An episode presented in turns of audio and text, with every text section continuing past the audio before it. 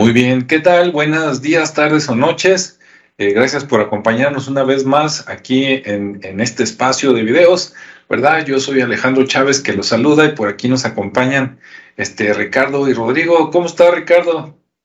Hola, muy bien, ¿qué tal? Muchas gracias por la invitación. Muy bien, Rodrigo, ¿qué tal? Bien, bien, cansadón para la hora que es acá. Eh, ya cuando vea el video, quién sabe, pero ahorita, bien, aquí estamos. Sí, algo que tal vez no saben los que nos ven o nos escuchan es que normalmente nosotros grabamos los viernes, ¿verdad? A las nueve de la noche, a veces arrancamos incluso un poquito después, entonces siempre es con todo el peso, ¿no? De, del estrés de la semana, pero pues con el gusto de, de liberar algo. Y de, de, pasar el rato, de platicar, de, de cambiar de temas, porque toda la semana ya andas preocupado que el trabajo, que el dinero, que los pendientes y esto es así como que, ok, va, va más de relax. Así es. Muy Ahora, lo único, lo único, que esperamos es que sea de interés, ¿verdad? Esperemos que sí. Esto que vamos a, a, tratar el día de hoy es algo muy común. Este, pero bueno, esperamos que participe la gente y que ponga por ahí sus, sus mensajes, ¿no? Podría tener dos nombres. Para los que viven en México, podríamos decirles que vamos a hablar del malinchismo y todos nos van a entender, pero para los que nos ven desde otros países, pues a lo mejor se van a quedar con la duda de qué es esa palabra, ¿no? Entonces, para los que nos ven de otros países, eh, el título sería algo así como, ¿por qué preferimos más al extranjero que al local? ¿No? Esa sería así como como la traducción de malinchismo, de manera muy general. Ahorita cada quien este, le va a dar su, su toque personal. Entonces, pues es, es, muy sabido en todos lados este, que, que, le van más a, a, veces al... Ahora, no siempre sucede, pero en la mayoría de los casos sí, que siempre favorecen a algo, ¿no? Es como cuando llega una marca nueva y a veces prefieres la marca nueva o, o, te pica la curiosidad de ir a ver qué, qué es en comparación de la que ya conoces, ¿no? O cuando llega una persona nueva o cuando llega un evento, cualquier cosa nueva, pero que venga de afuera, que no, que no sea, digamos, una oferta local, pues ahí va uno, ¿no? Y a, a, veces son, a veces sí llegan cosas de calidad, pero a veces no. Pero ahí anda uno, ¿verdad? Favoreciendo un poquito. ¿Cómo ves, Ricardo? ¿Tú qué opinas?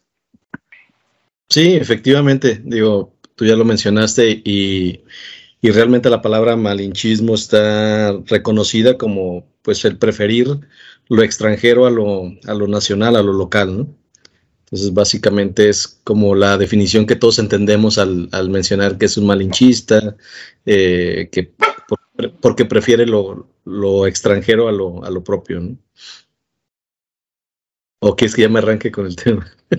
Ah, sí, sí, si quieres arráncate.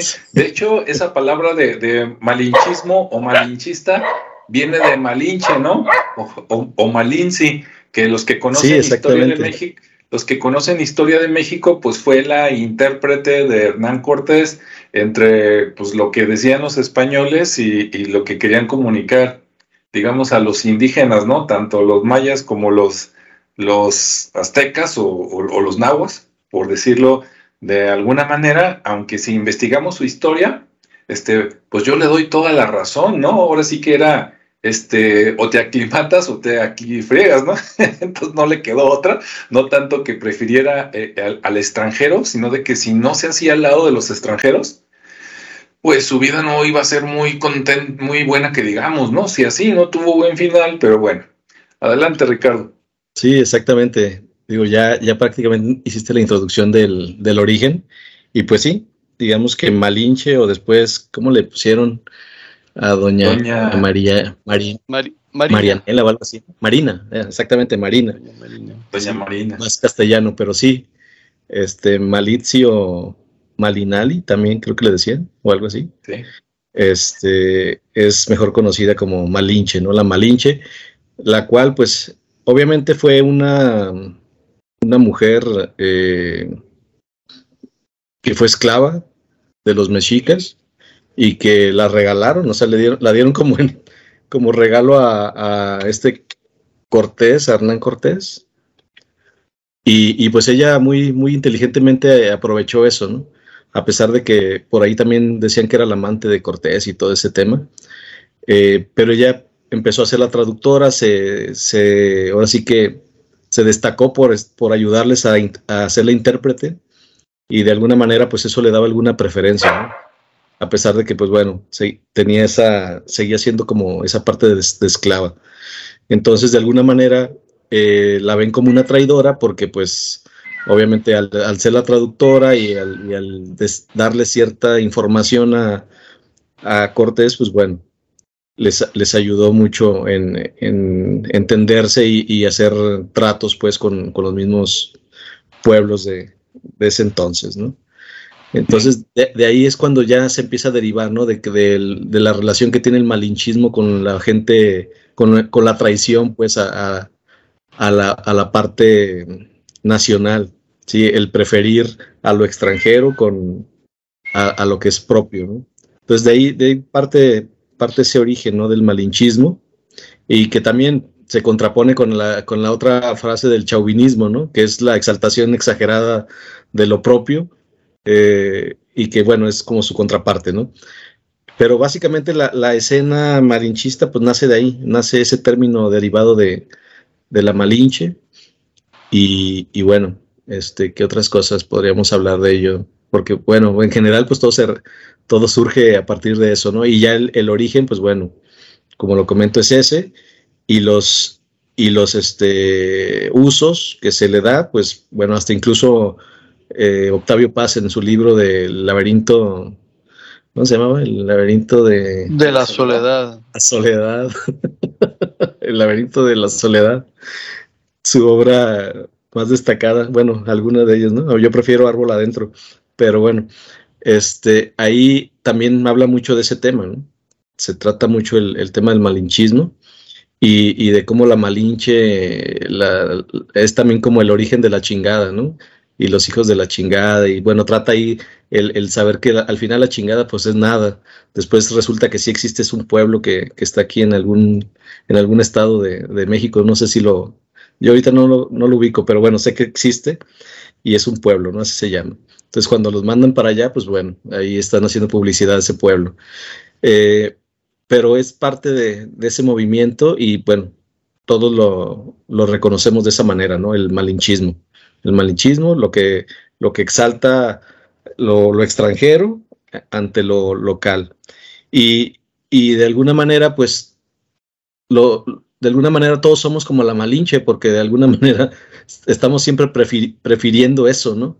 O sea, siempre buscamos marcas que no son que no son locales, que son extranjeras, el café incluso que no es que no es local, que preferimos a veces eh, llegar a, a, expendios extranjeros y cosas así. Digo, de alguna manera eh, todo el tiempo lo estamos expresando o manifestando y pues también como parte de, de, de, ese malinchismo, de ese, de ese origen, preferimos ese, ese tema, ¿no? Eh, ¿Qué otra cosa? Por, bueno, de momento sería todo para, para, darle paso también a Rodrigo, que siempre nos, nos trae cosas más, más fundamentadas. Muy bien. Mm. Antes de que le entre, Rodrigo, nomás dos comentarios. Este, nuevamente, ¿no? Sobre todo para los que son fuera de México. Si ustedes este, nos están viendo en otro país y votaron por el presidente que tienen actualmente y luego se arrepintieron, este, le podría quedar el, apodo de Vendepatrias, que no lo van a entender en toda Latinoamérica, Vendepatrias, y también podría ser clasificado como malinchista. y, este, y acá en Guadalajara, ahorita ya va a Rodrigo, hay, hay, hay, muchos tianguis y, por ejemplo, este, se daba mucho entre los de, la década del, del, siglo pasado, de los años 60, 70, 80, 90 y a lo mejor hasta la fecha, de que cuando alguien de aquí de México se iba a vivir a Estados Unidos o iba y venía, cuando venía traía ropa, ¿no? Comprada en Estados Unidos para venderla por acá y llegaba y le decía a todos sus parientes, e, es de Fayuca, que Fayuca significa eh, es extranjero, ¿no? Lo traigo de afuera. Entonces decía, es de Fayuca. Y, y nomás decían que, que, Juanito Pérez trajo ropa de Fayuca y, ah, no, no, pues vamos a verla. Como si por ser de fuera automáticamente fuera mejor que lo que se produce en el país, ¿verdad, Ricardo? Sí, exactamente.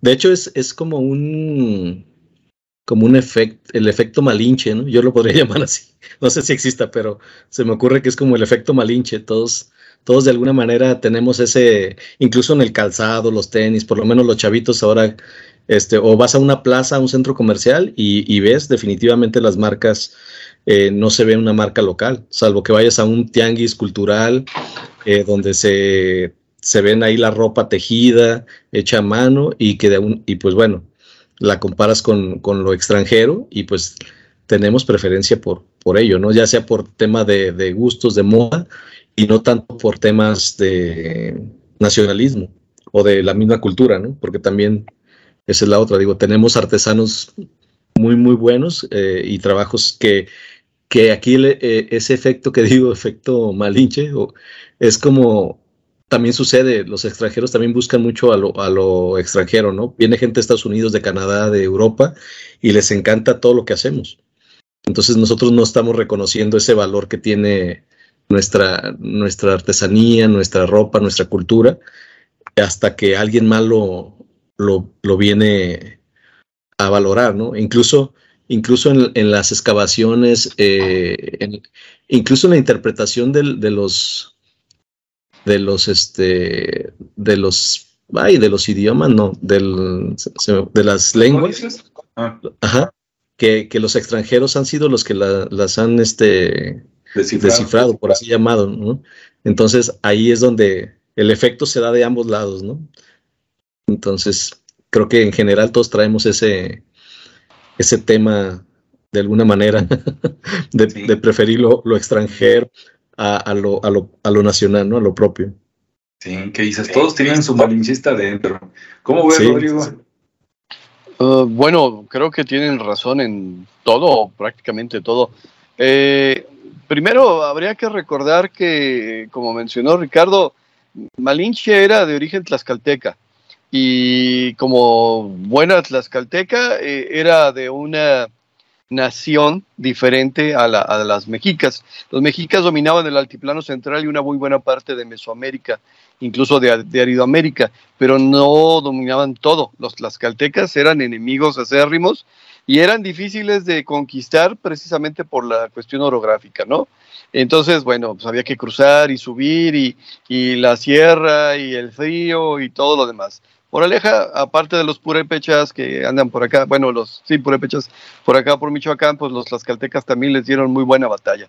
Al grado de que llegaron incluso a un, acuerdo donde este, participaban en lo que le llamaban las guerras floridas, como tenían que hacer sacrificios al sol para evitar el, pues el equivalente al apocalipsis para ellos. Entonces, este, decían, bueno, pues vamos peleando nosotros con ustedes, ustedes con nosotros, y pues vamos haciendo prisioneros, y se supone que los eh, prisioneros los vamos a sacrificar, lo cual significa este, un gran honor para ellos y pues para la subsistencia de nuestras condiciones.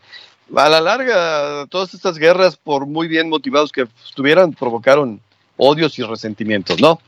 Eh, Malintzin, bueno, los nombres eh, mexicas eh, estaban, bueno, nahuas en, en, general, estaban formados por el día, por el mes y posteriormente este, algún otro apelativo. Eh, Malintzin es hierba y bueno, ella nació un día que correspondía a, la hierba y bueno, por eso el nombre de Malintzin, pero pues los españoles eran malitos para pronunciar idiomas diferentes, así que le fueron cambiando por Malinche y posteriormente por Marina, o primero por Marina y luego por Malinche. Ahora, ah, primer error de los mexicanos, decimos la Malinche es una traidora, pues no es una traidora, era la nación contraria, Ahora, y, llegaron los españoles y dice, ¿qué quieren? Pues queremos conquistar a aquellos que son los más fregones. Pues con quién me voy a aliar, con estos que están contra de ellos, como nosotros, o con los otros para fregarnos a estos, pero nunca nos hemos puesto de acuerdo. Pues entonces, bueno, y además era una este, persona que tenía conocimiento de lenguas, por, eso fue traductora. Y sí, posteriormente tuvo sus que veres con Hernán Cortés. Bueno, de ahí la parte de la traición está como la de Antonio López de Santana, no tenía alternativa, ¿dónde está la traición? Pero bueno. En segundo lugar, una vez que se instalan los españoles, una vez que ya se logra la conquista y empieza la colonización, eh, se dio precisamente el auge del imperio español a nivel mundial. Fue el momento en que el imperio español tuvo más tierras, este, más dinero, más, más, más todo. Era el, era el, la superpotencia de ese tiempo. Eh, moraleja para poder mantener y hacernos ricos como españoles, digo, voy a hablar en primera persona, aunque pues obviamente no soy español, este, pues tenemos que vender nuestros productos, tenemos que hacer nuestras cosas. Por lo tanto, en la, en la Nueva España, eh, los productos que se deberían vender eran producidos en España, aunque en México, en aquellos entonces Nueva España, se hicieran y se hicieran mucho mejor. Los indígenas tenían, por ejemplo, prohibido fabricar ciertas cosas cosas que deberían haber sido compradas a españoles o, en el peor de los casos a los criollos si es que ya venían de mala calidad, pero los indígenas podrían hacer eso y más. De hecho, eh, la, creencia que tenemos de que los indígenas son teimados, o sea, que son abusivos, no es otra cosa de que, pues obviamente querían sobrevivir y subsistir. Y si estaban eh, sometidos a una cuestión de esclavitud, pues obviamente buscaban las alternativas para de alguna manera seguir adelante, ¿no? Bueno, en ese tiempo, en el tiempo de la colonia, se da una situación donde se divide la sociedad dependiendo de tu origen y dependiendo de quiénes son eh, los generadores de tu origen. Es el famoso sistema de castas, ¿no? Donde la casta principal eran los españoles, nacidos allá. Enseguida serían los este, criollos, que serían los hijos de españoles, o sea, españoles nacidos aquí, por decirlo de alguna manera. Y luego de ahí salen los mestizos y los castizos y, los eh, brinca para atrás y los coyotes y los, bueno, hay un montón de, castas ahí dependiendo del tipo de situaciones que se dan en la mezcla racial. Eh, que bueno, al final esto de las razas es un otro mito más que traemos bien arraigado, ¿no? Eh, la, la, cuestión es que al fin y al cabo tu condición social dependía de la pureza de tu sangre, esto que defienden tanto en Europa y ahora en otros países. Yo me pregunto, pues, los europeos se formaron por la combinación de varias razas y le quieren seguir llamando así, así que ¿dónde está la pureza de la sangre? No lo entiendo, pero bueno. Entonces, eh, yo tenía la posibilidad de comprar un plato, un simple plato. Los eh, platos de, barro que eran, estaban disponibles por aquí, por ejemplo, aquí cerca en Tonalá o en Tlaquepaque, porque ahí eran eh, tanto la cuna alfarera como los yacimientos de barro, este, pues yo lo tenía aquí a la mano, me salían baratos, estaban bien hechos, tan buenos como cualquier plato de barro de cualquier lado, pero no, no podía comprarlos porque no los dejaban fabricarlos. Entonces tenía que comprar un plato español que había pasado por lo menos dos meses en un barco, que llegaba a un sobreprecio exorbitante y por lo tanto decíamos, bueno, ¿cómo justifico el poder comprar o el tener que comprar este plato? Ah, pues porque es porcelana, no barro, y además proviene de, la madre patria de España. Por aleja, desde ahí ya nos empezaron a inculcar esta separación y decir lo que viene de fuera está mejor que lo mexicano. Y lo que sucedió después fue lo mismo con otros nombres, ¿no? Después de, de España eh, surgió Inglaterra como gran potencia y posteriormente surgió como Francia como gran potencia y posteriormente surgió, este, bueno, un montón de países que no son México como grandes potencias mundiales que te obligaban de alguna manera directa o indirecta a adquirir sus propios productos. Y la única justificación que podríamos decir para poder eh, definir que lo que hacíamos aquí no estaba bien es, pues, es que allá lo hacen mejor. Mentira. Los artesanos de aquí son tan buenos como los de cualquier parte del mundo. Ahora, e, esta, esta separación de castas se mantiene hasta hoy en día, disfrazada, diluida o como le quieran llamar. Eh, hablando aquí de la ciudad de Guadalajara, váyanse a pasear a las plazas, a conocer el montón de plazas comerciales que de repente se generaron y pues encuéntrense con Plaza del Sol, y con Plaza Andares, y con Plaza Forum, y con Plaza esto, y con Plaza el otro, y como hubiera dicho mi madre hace mucho tiempo, pues es que hay niveles, ¿no? Digo, ahora sí que dime en qué plaza andas, te diré cuánto ganas o por lo menos qué quieres aparentar. Así que esta parte del malinchismo, pues la, la, seguimos manteniendo porque seguimos tratando de mantener estatus. Esto se diluye en algunas partes del país, por ejemplo, en la Ciudad de México, que es tan grande, que es tan cosmopolita, que es tan, tan plural, aunque sí se sigue manejando en ciertos sectores de la población, pues en general allá la raza es raza y la gente es gente y, no alcanzas a distinguir siquiera quién es el otro, menos de qué clase social es, ¿no? Pero aún así seguimos con esta, con esta visualización. Por otro lado, cuando nos encontramos con la política norteamericana, cuando por fin este, establecen el América para los americanos y hablando americanos de ellos, no, no de todo el continente americano, porque pues, según ellos ellos son América, este, eh, empiezan una serie de políticas intervencionistas hacia el resto de América.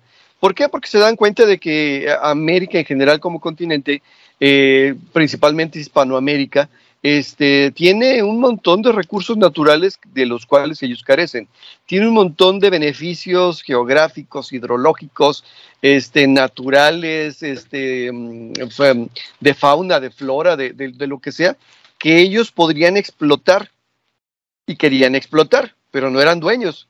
Entonces dicen, a ver, tengo dos alternativas. Yo hago como España, hago como Inglaterra, hago como Francia, y me pongo a invadir países, lo que voy a generar es que de alguna manera eh, las demás naciones me van a atacar porque voy a adquirir demasiada tierra y demasiado poder. Entonces, en vez de hacerlo así, vamos disimulándolo y vamos haciendo como una política proteccionista. En otras palabras, a ver, eh, aquí en México, por ejemplo, eh, Estados Unidos nos protege de un montón de cosas, aun cuando no quisiéramos, pero bueno, nos protege de un montón de cosas. Moraleja, este, de alguna manera, su economía igual que las economías de muchas partes del mundo, no nada más de América, depende de ellos. Eh, no es novedad ni es noticia, por ejemplo, que si una empresa mexicana empieza a tener productos de calidad, productos de, muy buena eh, fabricación, de muy buena, no sé, de todo lo que ustedes quieran, de repente llegan norteamericanos y la compran. Digo, en el caso personal, eso le pasó a mi padre. Mi padre se, ¿cómo se llama? Salió de una empresa transnacional y se puso a trabajar por su cuenta. Empezó junto con un amigo una empresa y, del área de los alimentos y fue creciendo, fue creciendo, fue creciendo hasta el momento donde lo bloquearon. Y en el momento que lo bloquearon le dijeron a ver lo que está pasando. El, fabricante de botellas, que era el que de alguna manera le, estaba, este, ¿cómo se llama? Proveyendo, decían, es que eh, eh, hay una empresa, en este caso norteamericana, no voy a decir el nombre, pero que me dice que si te vendo a ti ya no me va a comprar y él me compra 10 veces lo que compras tú. Pero ellos mismos ofrecen, a ver, en vez de, en vez de que te que vayas a, buscar alternativas, o ellos te compran la empresa. Total, acabaron comprándole la empresa al precio que ellos establecieron. ¿Por qué? Porque eso es lo que sucede en la política intervencionista a los Estados Unidos de Norteamérica les ha interesado que nosotros sigamos siendo malinchistas, o sea, que no adquiramos una identidad propia, porque en el momento que adquiramos una identidad propia, lo que va a suceder es que vamos a abrir los ojos, vamos a despertar y vamos a decir, ¿por qué tengo que comprar unos pantalones, y, ahora sí, perdón por el comercial que no me lo pagan, Levi's, que son mejores que los mexicanos, al darnos cuenta de que los pantalones Levi's son mexicanos? ¿Por qué tengo que comprar unos tenis Nike, que son mejores que cualquier otro? al darme cuenta que esos este, tenis en muy buena medida están fabricados acá en San Francisco del Rincón, Aguascalientes. O sea, aquí hacemos las cosas bien, pero la política intervencionista norteamericana hace que de aquí los mandemos para allá, le pongan la etiqueta y lo regresan a tres o cuatro veces el precio. Entonces, eh, hemos tenido mala suerte en ese sentido y de alguna manera eh, no nos han dejado, o sea, no es que no hayamos querido a diferentes personajes en la historia que han buscado que, que volvamos a adquirir la, personalidad y, el poder, ya no decir las razas tradicionales antiguas o madres, no, no, como mestizos, como castizos, como lo que somos en realidad. Porque luego también empezamos con el malinchismo y decir, a ver, ¿quién es el verdadero mexicano? No, pues las, las culturas indígenas son los verdaderos mexicanos. Ah, pues entonces los hijos de los españoles ya no son mexicanos. Y entonces los hijos de franceses que andan por aquí ya no son mexicanos. Y entonces todos los que se nacionalizan ya no son mexicanos. Somos mexicanos todos. Pero esta visión de separación que nos han impuesto por un principio los españoles y posteriormente eh, los norteamericanos, nos tiene como malinchistas. O sea, e, e, esto es provocado al nivel de que estos gobiernos norteamericanos, no voy a decir eh, ninguno en específico, sino pues todos, desde entonces, se han dedicado a corromper a nuestros políticos.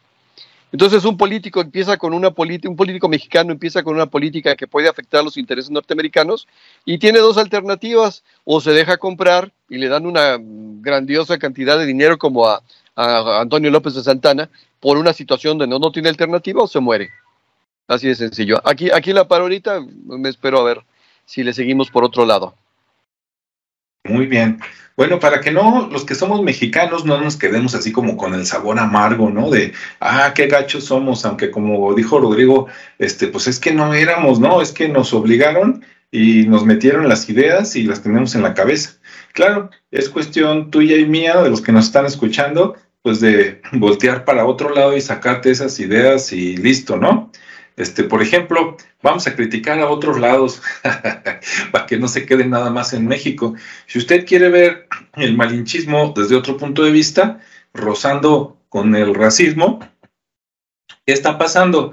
Eh, por, la supuesta guerra pues, allá entre Rusia y Ucrania, ¿verdad? Y las invasiones y todo eso. Por ejemplo, los países europeos, o sea, y por ejemplo el caso de España, España está dejando que entren cientos o miles de ucranianos, ¿no? Este, les está dando asilo, que pues la cosa está difícil. Mientras que, por ejemplo, este, todos los que van de África que quieren entrar este, a España, en esta semana salió una noticia, ¿no? Que mataron creo que 24 o 27 este, eh, africanos. Este, dices, no, no mataron los españoles, no, pero fue de alguna manera por coordinación y onda de ellos, ¿no? Este, entonces, eh, dicen ahí partidos políticos de ellos, dice, ¿qué diferencia hay entre los ucranianos y los de África? Ah, es que unos son güeros y de ojos azules y otros son oscuros y de ojos castaños, ¿no? ok, algo, algo de eso también de repente tiene que ver con el malinchismo, aunque ahí pues ya nos estamos yendo al racismo y otros temas, ¿no? Adelante, Ricardo, ¿quieres completar algo? Sí, claro. Pues de hecho es parte de lo que comentaba Rodrigo, ¿no? En el tema de los criollos y de los mestizos. O sea, desde ahí ya, ya se empezaba a ver ese tema racial o, de malinchista, porque también el estatus eh, que esas, eh, iba a decir de esas cruzas, pero sí, efectivamente de, esas cruzas pues se generó y, de alguna manera pues o se, o se sentían orgullosos o se sentían este eh, pues con esa sensación, sí, avergonzados. Entonces, pues eso sucede, ¿no? Y, yo creo que también sucede hoy en día y es muy claro, ¿no? Incluso a nivel eh, de relaciones, de, de, en la parte social, en la parte laboral, también es muy, muy común que dependiendo cómo te vean, eh, te dan preferencia o no te dan preferencia, ¿no? Para ciertos puestos. Y, y lo que hemos visto, lo que yo he visto ya desde hace algunos años es que eh, el trato que se le da al extranjero y en general en el mundo es así, ¿no? Alguien que viene de fuera tiene una, preferencia ante la gente. Aquí en México, pues por eso sigue manteniéndose mucho el tema del malinchismo, porque efectivamente llega un, un extranjero que aunque no tenga la, la, preparación, pero traiga, traiga un buen bluff, un buen rollo, eh, y, te, y te pueden volver con, con ese rollo y el, hecho de que sea, eh, voy a hablar principalmente de, de, los españoles, que son muy común verlos aquí en México trabajando en, en temas de consultoría, eh, argentinos, colombianos, venezolanos, y, y eso en general las empresas transnacionales que están aquí en el país, pues ya de alguna manera sienten preferencia por ellos, ¿no? Aunque los mexicanos estén mucho más calificados, eh, pues siempre están optando por ese tipo de personas eh, simplemente porque es otra, es otra cultura, ¿no? Ellos lo atribuyen a que es otra cultura, otra forma de pensar, y, efectivamente es otra forma de pensar, pero finalmente te contratan por las, por las habilidades, ¿no? Eh, y, lo, y lo mismo, este, pues pasa, ¿no? Por eso los mexicanos, la fuga de cerebros sucede, ¿no?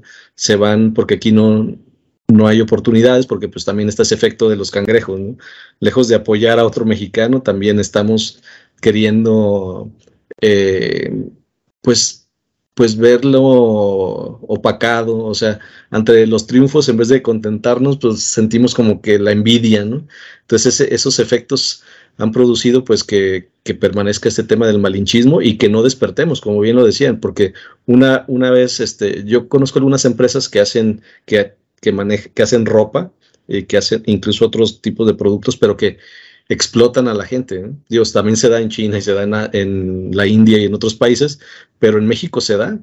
Entonces vemos productos de muy buena calidad que, que están produciendo mano de obra mexicana eh, a marcas eh, internacionales y que ves que a lo mejor una camisa que costó 15 pesos, pues la camisa te está costando 2.300, 2.500 pesos, ¿no? Entonces dices, ah, caray, pues ¿cuánto le pagaron a esa persona, no? Pues bueno, le pagaron una miseria, pero, pero así, así hay, y hay muchas marcas que no nada más aquí, pues, pero creo que esa parte pues sigue permaneciendo, yo, yo lo sigo viendo, eh, sigo viendo la preferencia que hay entre los extranjeros eh, por, en lugar de mexicanos en los productos que se venden, sobre todo en, en las tiendas, cuando vas a, a, una plaza, pues se sigue, es muy notorio, ¿no? Ver las marcas eh, como el grupo Inditex, que, está, que ya es como un monopolio, ver todas las marcas que tiene de ropa, y pues es el mismo grupo, ¿no? Y al final son es ropa que no tiene la calidad suficiente y le llaman moda rápida porque pues al final no te va a aguantar ni tres lavadas, ¿no? Entonces, este, y, y, la gente o los chavos o, la, o, las generaciones actuales que son jóvenes que ya trabajan, pues obviamente están, son los consumidores primarios de todo este tipo de, de productos cuando tenemos aquí eh, a lo mejor no con el mismo diseño, que es otra de las cosas que debemos empezar a, ver un poco más global y, tener ropa más atractiva, que sí la hay, pero pues hay que buscarla y, este, y, con más durabilidad, eh, no tan, tanto generación de basura, pero sí, sí existe, pues nada más es cuestión de, irla a buscar y, de, y de que también la apoyemos con la promoción, ¿no? Pero, pero ese efecto sigue, sigue existiendo y, a mí me sorprende cómo, cómo todos, digo, incluso yo, pues obviamente vemos de repente ya todos los productos que consumimos y son extranjeros, ¿no? No hay, hay pocos productos mexicanos y, por lo mismo casi todos esos productos mexicanos incluso son exportados. No en balde somos el, el exportador de aguacates al mundo, la sandía, este, los berries, o sea, porque pues son productos que valoran en otros lugares, que se cotizan a otros precios, incluso el mismo tequila, que muchas, eh, mucha gente está haciendo sus marcas y viene y las, las exporta y, y ve nichos en, en Europa y, y, cosa que los mexicanos pues, no hacen. Sigue siendo la mano de obra maquiladora de, de esas marcas eh, que se cotizan muy bien en otros países. Pero bueno, es, es como para nada más redondear un poquito, porque al final creo que se entiende muy bien el tema del malinchismo y, el, y como también mencionabas, la parte histórica, ¿no? Desde, desde que Moctezuma se, se va y, a España y se reconoce como un, pues, no como un aliado, sino más bien como un súbdito, ¿no? De ellos.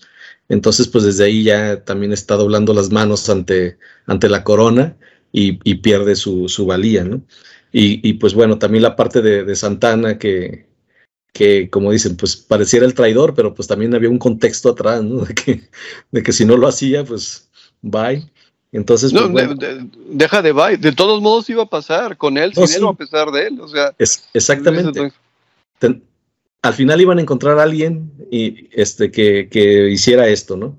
Entonces, pues también hay que entender esa, esa parte del contexto, pero, pero también viéndola desde uno, ¿no? O sea, tú también, uno que está haciendo para, para no caer en este efecto malinche, eh, y, que está de alguna manera tratando de, como decían, de despertar, de, para mí es como muy importante esa parte del nacionalismo, pero en el buen sentido de apoyar, de apoyar en la parte de los mexicanos. Por ejemplo, Estados Unidos, que es eh, una mezcla de todas las razas eh, y, que se, y que se dicen muy nacionalistas cuando al final, al final, bueno, los que, los que la fundan pues no son otros más que algunos bueno, sí, gente de todo, ¿no? Para no mencionar y no, y no generar juicios, pero, pero existen comunidades como la italiana, como la china, como la japonesa, o sea, todos esos tienen una, la comunidad judía que existe en todas partes del mundo, pero la comunidad latina, que es más por temas de los cubanos, los de, eh, que, que, no es tanto la comunidad latina de mexicanos, porque hay una comunidad de mexicanos, y que esa, la verdad es que no llega otro mexicano y, tratan de regresarlo, ¿no? de repatriarlo en lugar de, apoyarlo y, de ver de qué manera es próspero allá. No, pues al final dicen, este nos va, nos va a quitar parte del, del mercado del, o de la rebanada de pastel, mientras que otras, otras comunidades pues llegan y, y de alguna manera los apoyan, les buscan trabajo, les ayudan a generar negocio mientras que los mexicanos pues, tenemos ese, ese tema muy, muy, este, muy marcado de ser muy egoístas, de ser muy envidiosos y de no apoyarnos entre, entre nosotros, ¿no? Y, y, lo vemos no nada más allá, también aquí en la parte de los negocios, lo hemos experimentado pues en las cámaras, ¿no?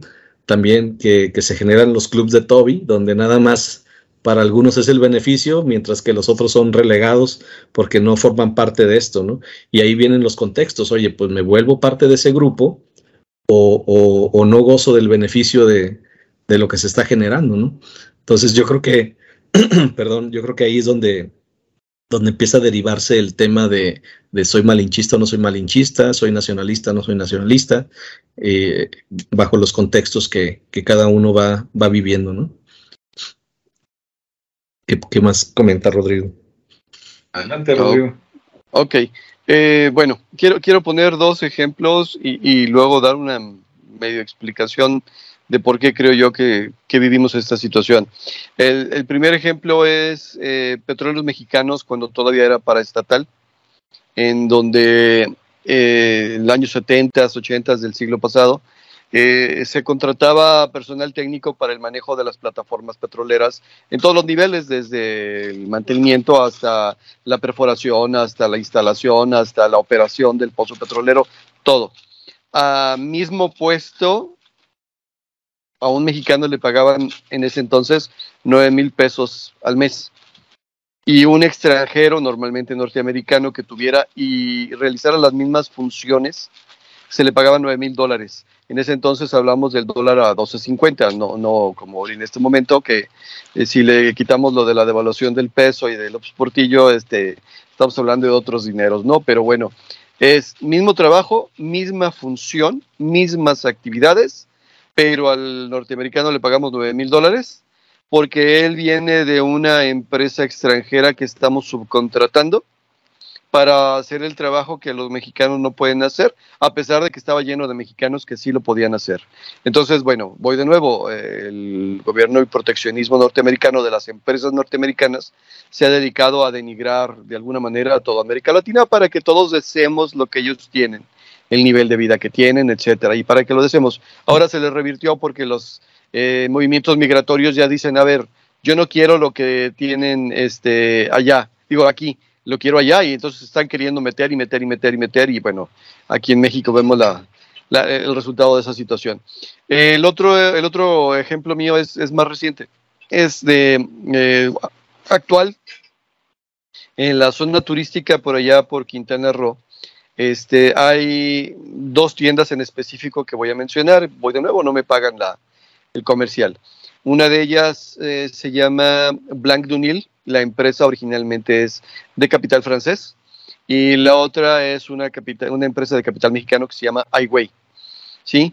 Eh, la empresa Blanc Dunil se dedica a vender eh, ropa de algodón, algodón, algodón blanco, muy buena hechura, muy buena calidad, todo lo que tú quieras. Voy a poner un ejemplo de una camisa, no necesariamente tiene que ser así, pero bueno, voy a poner una, una camiseta, perdón, una camisa de 950 um, pesos. Eh, la empresa iWay eh, es una empresa que se dedica a hacer camisetas serigrafiadas. Si te vas por allá vas a encontrar un montón de tiendas como Guayan o como, no me acuerdo de todos los nombres que vi por ahí, donde una camiseta en una zona turística te cuesta 240 pesos. iWay vende camisetas en 950 pesos. la, la, diferencia es que cuando vas allí te dicen, a ver, oye, ¿por qué, ¿por qué tan cara? Dice, porque lo que estamos cobrando es el diseño, porque queremos dar muy buena calidad, porque queremos hacer esto. Sí, pero allá afuera tienes una competencia que, vende algo muy similar a lo tuyo. Tal vez no igual, tal vez la calidad no sea este, tan excelente como la que tú estás proponiendo. Entonces, bueno, también hay que saberse adaptar al mercado. Digo, si vas a vender lo mismo que el otro, pues este, no te eleves tanto el precio. Y aún así la empresa sobrevive, ¿no? Igual este, de, alguna manera, incluso allá y aquí en algunas de las plazas, y, venden a esos precios. Y sí, los diseños están muy bonitos, pero no dejan de ser una camiseta serigrafiada. Ok. Ahora, eh, no es exclusivo el malinchismo, aunque bueno, la palabra sí, pero eh, esta manera de comportar y ver a lo extranjero como este especial de los mexicanos. En la cultura rusa en general mencionan las personas que que andan por acá y que de repente platican de ello, eh, que los rusos son bastante malinchistas en ese sentido, que aprecian mucho lo, extranjero. Y bueno, a diferencia de México, que ya ha sido eh, dominado en batallas o en guerras en varias ocasiones. A Rusia nunca la han podido dominar, primero porque es un territorio extremadamente extenso y segundo porque las condiciones climáticas del país lo han impedido. Lo, lo, intentó invadir este, Napoleón y el invierno se lo comió. Lo intentó conquistar Hitler y el invierno se lo comió. O sea, no es fácil dominar un país como Rusia principalmente por eso, de, de la, del tamaño y, el, las condiciones climáticas. Pero eh, si ustedes recordarán, después de la Revolución de Octubre, ellos se volvieron proteccionistas, o sea, chauvinistas. Entonces quisieron de alguna manera decir, a ver, aquí vamos a crear lo nuestro, vamos a consumir lo nuestro, vamos a dejar depender de los demás. Lo que hizo que a la larga el gobierno se corrompiera igual que cualquier gobierno, porque pues al final está hecho de personas, y este había lo que aquí hablábamos del sistema de castas, pues allá había ya pues por el sistema de partido, ¿no? ¿Qué sucede? Pues que ellos están acostumbrados a consumir lo mismo que tienen disponible, lo que fabrican ellos que tienen disponible. Pero tú de repente llegas con una eh, gorra fea mexicana que tú la traes, la quieren. ¿Por qué? Porque es diferente, no por otra cosa. No porque sea mejor, no porque sea peor, no porque sea bonita, no porque, porque es diferente. Entonces, bueno, ellos también tienen una situación donde eh, decisiones de su propio gobierno, decisiones de su propia idiosincrasia, los hicieron malinchistas. Ahora, al final esto del malinchismo sigue siendo un problema de identidad. Eh, voy, a, voy a decir algo que puede parecer extraño, pero las naciones y las culturas tienen un ciclo de vida parecido, o, bueno, por lo menos lo entendemos al nivel humano, porque el, el hombre es la medida de todas las cosas, como dijera el filósofo griego. Este, entonces, bueno, las naciones o las culturas o los grupos este, sociales eh, se mueven más o menos en un ciclo similar, a veces avanzado, a veces reducido, a veces este, se brincan pasos, pero al final lo mismo. Cuando teníamos a las culturas primordiales antes de la invasión de los españoles, eh, podríamos decir que estábamos en la fase de gestación. La nación se estaba gestando. Cuando llegan los españoles y se produce la unión de, dos este, culturas diferentes, hagan de cuenta que llegaron los espermatozoides con el óvulo o el óvulo con los espermatozoides y ahí se juntaron dos cosas de las cuales nacimos nosotros. Pero el verdadero nacimiento de México se dio hasta la independencia, cuando dejamos de ser Nueva España y nos convertimos en un país independiente. Ahí empieza el nacimiento de este país y de alguna manera hemos vivido las fases por las cuales hemos atravesado. Al principio el país no sabía caminar, tenía que pedir ayuda, los españoles estaban más que puestos a ayudar, obviamente a cambio de proteger sus intereses, eh, los franceses estaban más que dispuestos a ayudar a cambio de adquirir intereses en esta zona, eh, tenemos la intervención francesa, tenemos la intervención norteamericana, que es ya cuando de repente dice Estados Unidos, América para los americanos, total, hay una infancia bastante este, accidentada que tenemos. Y luego pasa la eh, famosa pubertad, perdón, la Revolución Mexicana, donde ya nos cansamos de esta falsa opulencia, porque al, final sí era bastante opulento. Este Porfirio Díaz generó una clase social en la cual pues eran dueños de todo. ¿Se acuerdan ustedes de sus libros de historia donde se decía que 10 familias eran dueñas de todo México y todos los demás eran desposeídos? O sea, bueno, de alguna manera eran poseedores de muy poco o de nada. Y hablábamos de las tiendas de raya y todas estas situaciones que mantenían la opresión. Viene la revolución, se, se divulga un poco, se mueve un poco y viene el proceso de adolescencia. En una primera etapa de adolescencia del país, pues, ¿qué es lo que hace un adolescente de 12 años? Es escandaloso, eh, busca aprobación, de alguna manera anda este, tratando de quedar bien con los demás, de alguna manera se está buscando a sí mismo, copiando a los demás, etcétera. Pero ahorita estamos en una adolescencia tardía, a punto de la juventud. El único problema es que no hemos vivido un evento histórico lo suficientemente grande para provocar esta juventud. En la juventud dices, bueno, no me importa de dónde vengo, el chiste es que yo tengo que seguir adelante, ¿no? Y aquí es cuando los países empiezan realmente a reconocer quién soy, qué tengo, porque hasta que reconoces qué es lo que tienes, puedes trabajar con ello. ¿Sí? Entonces, bueno, estamos en una adolescencia tardía, bastante tardía, y vamos de nuevo, no nos ha pasado nada lo suficientemente grave como para poder decir, a ver, olvídate de todos tus problemas, olvídate de todas tus apariencias y nos han tenido dormidos a través de la televisión, a través del deporte, a través de la religión, a través de todo lo que quieras para que sigamos siendo adolescentes, porque como adolescentes seguimos siendo dependientes. Como joven, ya no, tienes que ser productivo. Y ya tendrías que decir, a ver, pues me la rifo y si tengo dos pesos, son mis dos pesos y comeré con mis dos pesos, ¿no? Entonces, bueno, el malinchismo no es otra cosa que una falta de identidad, producto de la evolución natural de una sociedad que se ha tardado más de la cuenta porque hay muchas manos metiendo, este, y por lo tanto, pues aquí andamos batallando todavía. Pero no, en México hay grandiosas cosas, una grandiosa hechura. Este, en algún tiempo se, se dieron la mano de obra barata porque era mano no preparada, ahora es mano de obra cara porque es mano preparada, o sea, ya tenemos a los eh, obreros calificados que antes no tenían, eh, seguimos teniendo una producción agrícola maravillosa, o sea, seguimos teniendo todo. Lo único que no tenemos es una identidad. Ya que tengamos la identidad, despertaremos y diremos, ah, mira, yo puedo con esto y con más de lo que me están queriendo traer y vender como espejitos. hasta ahí la dejo.